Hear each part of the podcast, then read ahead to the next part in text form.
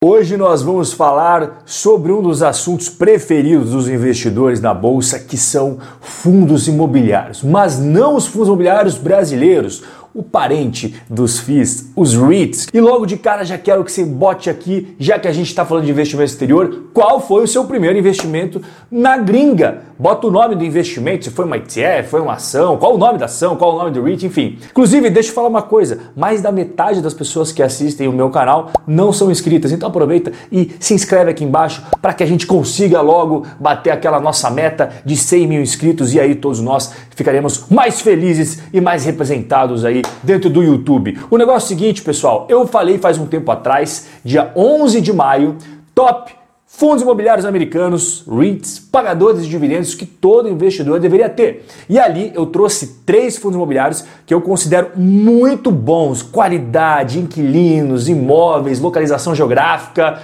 top.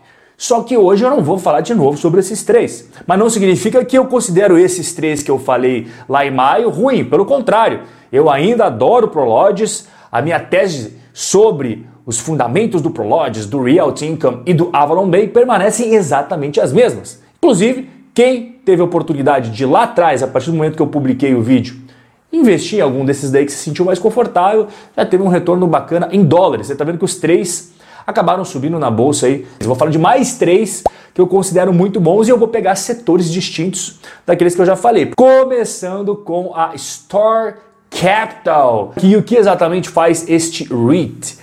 Olha, ele tem muitos imóveis. Para começar, já vou explicar que tipo de imóveis são. São 2.656 imóveis em 49 estados norte-americanos, 522 inquilinos e taxa de ocupação, presta atenção, 99,6. Ou seja, ele tem uma vacância de 0,1%.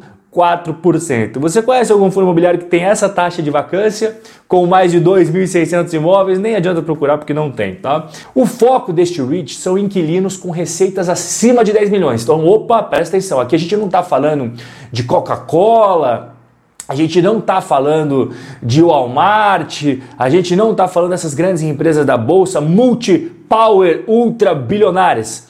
A gente está falando do que os americanos chamam de middle market, que são aquelas empresas com receitas acima de 10 milhões, mas que ainda não são power, power companhias. Esse desenho ilustra bem. Tá? Então aqui, ó, pessoal, aqui são as gigantescas, as companhias enormes, as companhias monstruosas da bolsa. Este amarelinho aqui é o mercado que este REIT costuma atuar.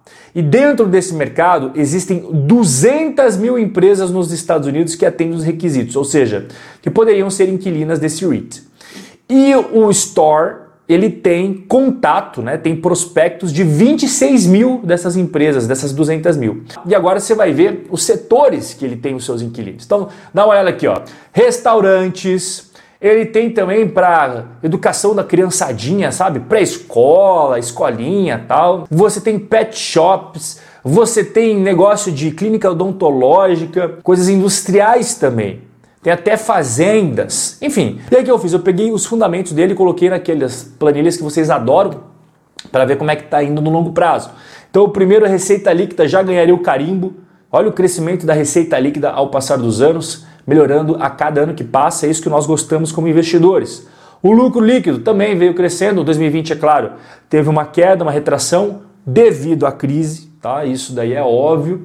E em relação ao nosso queridíssimo fluxo de caixa operacional, também veio crescimento bacana até 2019, 2020 deu uma pequena queda justamente pelo fato que eu acabei de mencionar para você. E às vezes as pessoas perguntam, ah, Rob, pera lá, pera lá, pera lá. Por que, que o lucro ele é tão diferente do fluxo de caixa operacional quando a gente analisa REITs? Eu vou explicar para você. Dá uma olhada aqui. Isso aqui, inclusive, é o primeiro trimestre de 2021.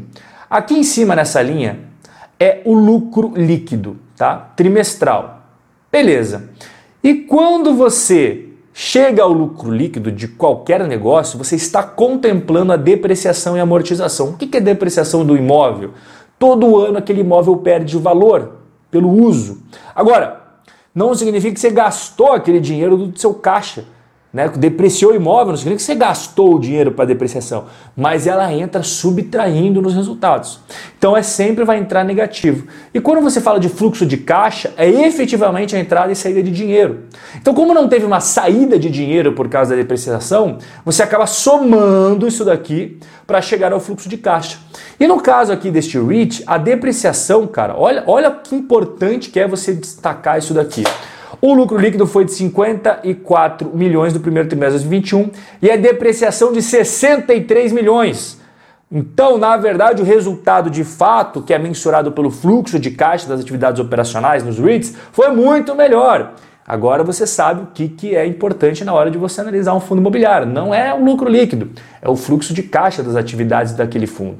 E aqui nós temos os dividendos. Os dividendos também vêm crescendo ano após ano. E aqui eu coloquei quanto está o dividend yield atual, 4,13% ao ano, bruto. Só que a gente sabe que os brasileiros pagam 30% de imposto sobre os rendimentos. Então esse dividend yield atual líquido seria 2,89% ao ano em dólares. Agora nós vamos para o nosso segundo fundo imobiliário REIT, né? que é o Equinix. O Equinix ele é um REIT que é focado em data centers, exatamente como você viu o rapaz mexendo ali. Então são mais de 220 data centers distribuídos em mais de 25 países ao redor do mundo e conta com mais de 10 mil clientes. Inclusive aqui está um mapinha aonde se encontram esses data centers. Bom, nos Estados Unidos está tomado de ativos, tanto os Estados Unidos quanto Canadá tomado de ativos do Equinix. Nós temos em São Paulo, temos no Rio de Janeiro, assim, Estados Unidos e Canadá é disparado onde mais tem data centers, mas também tem muito na Europa, muito mesmo, tem até no Oriente Médio e na Ásia e no Pacífico também temos. Então você percebeu que nós estamos falando de um REIT global.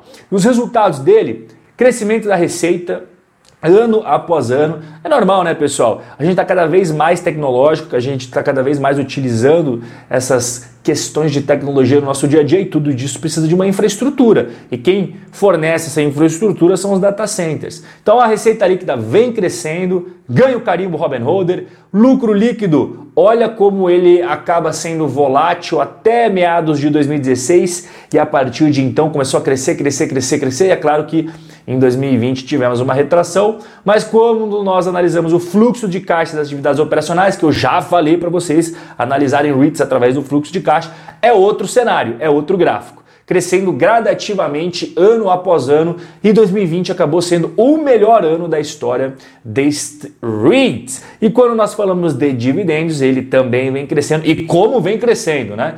De 6 dólares e 76 por ação em 2015, pulou para mais de 10 dólares de dividendos por ação e aqui o dividend yield ele acaba sendo um pouco mais mirradinho, porque as cotações deste fundo imobiliário cresceram muito nos últimos anos. Então, quando cresce muito a cotação, o próprio dividend yield acaba ficando menorzinho. Não é que a empresa está pagando menos dividendos, é que o preço da cotação acabou subindo. E lembre-se que dividend yield nada mais é que o quanto que a empresa paga de rendimentos proporcional ao preço da ação na bolsa de valores. Então, se o preço sobe muito e o dividendo sobe só um pouquinho, você acaba tendo um dividend yield menor. E agora nós vamos para o terceiro e último REIT de hoje, que é o National Health Investors. Você está vendo, inclusive, um ativo deste REIT e o que, que ele faz, basicamente. Né?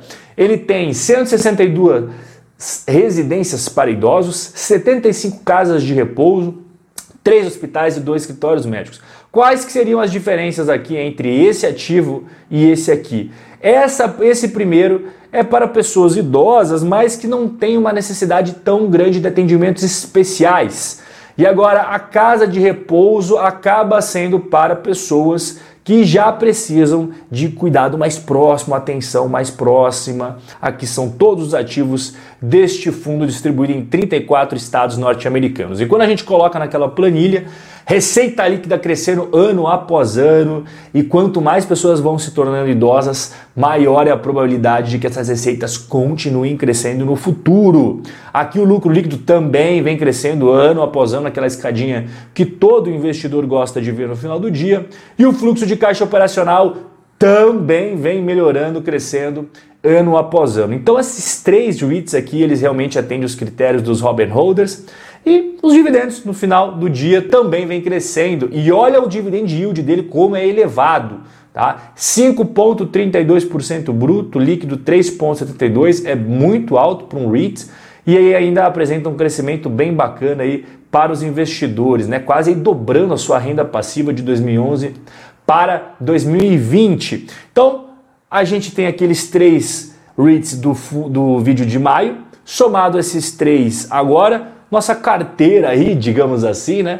De fundos imobiliários, REITs bacanas para buy and hold, está aí na tela para você conseguir acompanhar melhor, tá bom? E se você quer aprender como é que eu faço para selecionar ativos, como é que eu estudo, como é que eu analiso, vou deixar aqui embaixo esse link.